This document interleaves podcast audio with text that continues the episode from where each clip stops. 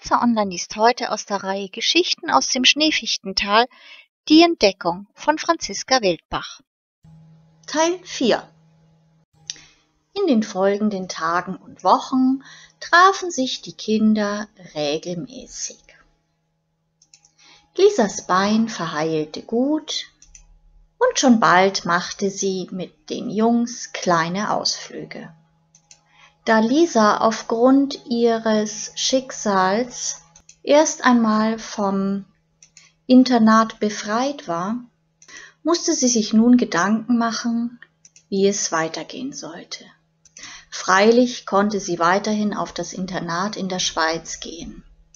Doch Lisa fühlte sich mittlerweile bei Onkel und Tante so wohl, dass sie hier ein neues Zuhause gefunden hatte und nicht wieder weg wollte. Abgesehen davon lernte sie immer mehr Kinder kennen und hätte hier die besten Voraussetzungen, wieder Fuß zu fassen. Daher suchte sie das Gespräch mit Onkel und Tante und bat darum, vollständig bei ihnen bleiben zu dürfen. Die beiden freuten sich sehr und stimmten dem Wunsch von Lisa zu. Ebenso begeistert war Anton, Max und Peter. Denn wie sich nach kurzer Zeit herausstellte, würde Lisa nach den Weihnachtsferien im neuen Jahr zu ihnen in die Klasse kommen. Anfang der Adventszeit war mächtig viel los im Goldenen Hirschen.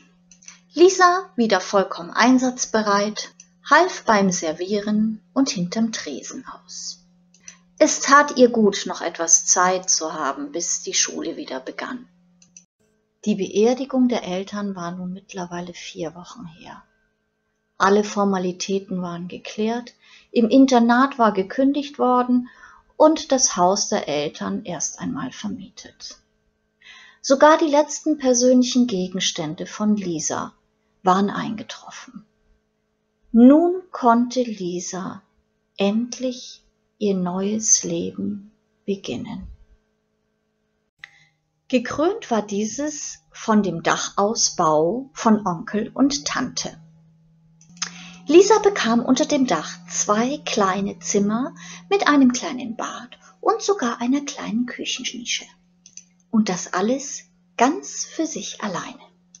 Die drei Jungs hatten beim Ausbau kräftig mitgeholfen und somit konnte Lisa nun endlich alles einrichten. Einige Dinge hatte sie ja schon. Andere gefielen ihr nicht ganz so gut und die wollte sie ganz gerne austauschen. Und manches fehlte ihr auch noch. Da Max und Peter in der Adventszeit sehr von den eigenen Familien eingespannt waren, kam Anton alleine nach einem heißen Kakao viel ausmessen, notieren und diskutieren, fuhren die beiden mit ihrem Onkel in ein Möbelgeschäft. Da Lisas Eltern sehr vermögend waren, brauchte sie kein schlechtes Gewissen zu haben.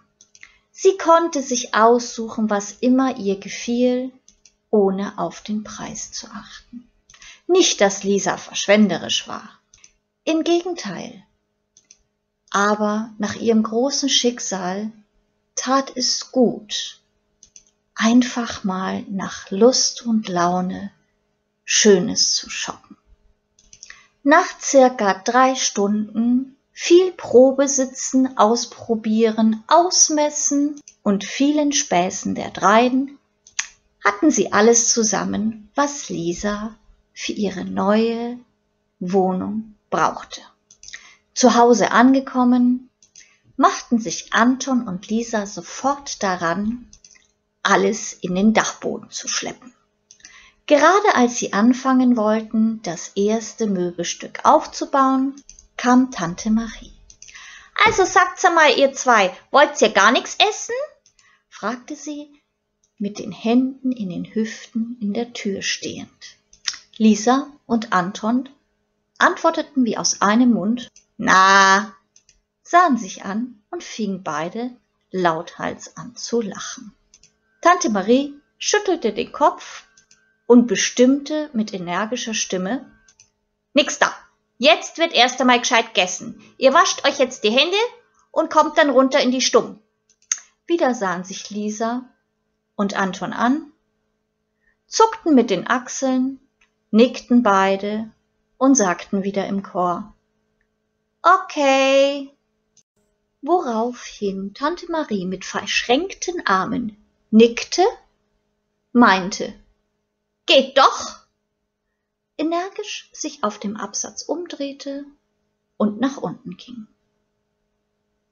Die Kinder folgten sogleich, und erst beim Essen merkten sie, wie hungrig sie eigentlich waren.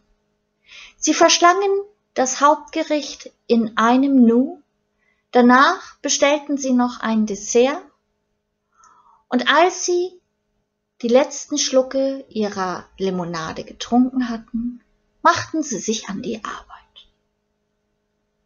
Es lief wie am Schnürchen. Die beiden arbeiteten Hand in Hand und ein Möbelstück nach dem nächsten war zusammengebaut und aufgestellt. Abends waren die beiden dann endlich fertig. Anton hing gerade noch die Gardinen auf und Lisa richteten die letzten Kissen ein, als es plötzlich an der Tür klopfte und Peter und Max hereinluschten.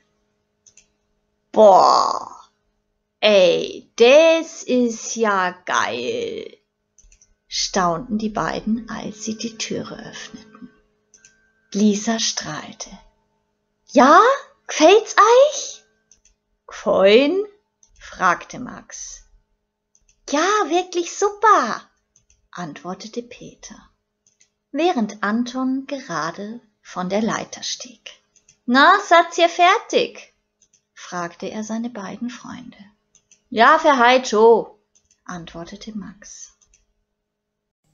Kommt's rei, kommt's rei. Fühlt's euch ganz wie daheim. Ich geh schnell runter und hol was zu trinken. Bei mir in der Küche ist ja noch nix.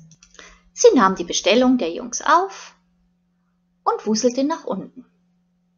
Während Lisa Getränke holte, schauten sich die beiden Jungs um und hörten Anton zu, wie er von dem Tag berichtete und schwärmte.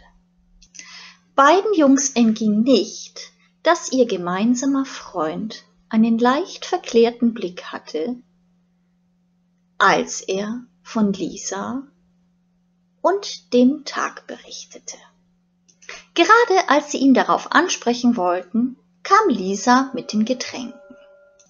Tante Marie hatte ihr auch gleich noch eine kleine Brotzeitplatte und Knabbergramm mit in die Arme gedrückt.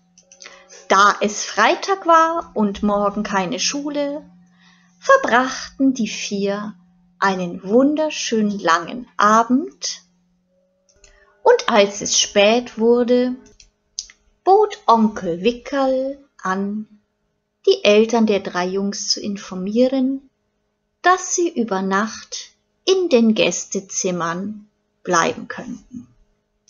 Alle drei Familien stimmten zu und somit konnten sie noch etwas länger wach bleiben und die Einweihung der Wohnung voll auskosten. Fortsetzung folgt.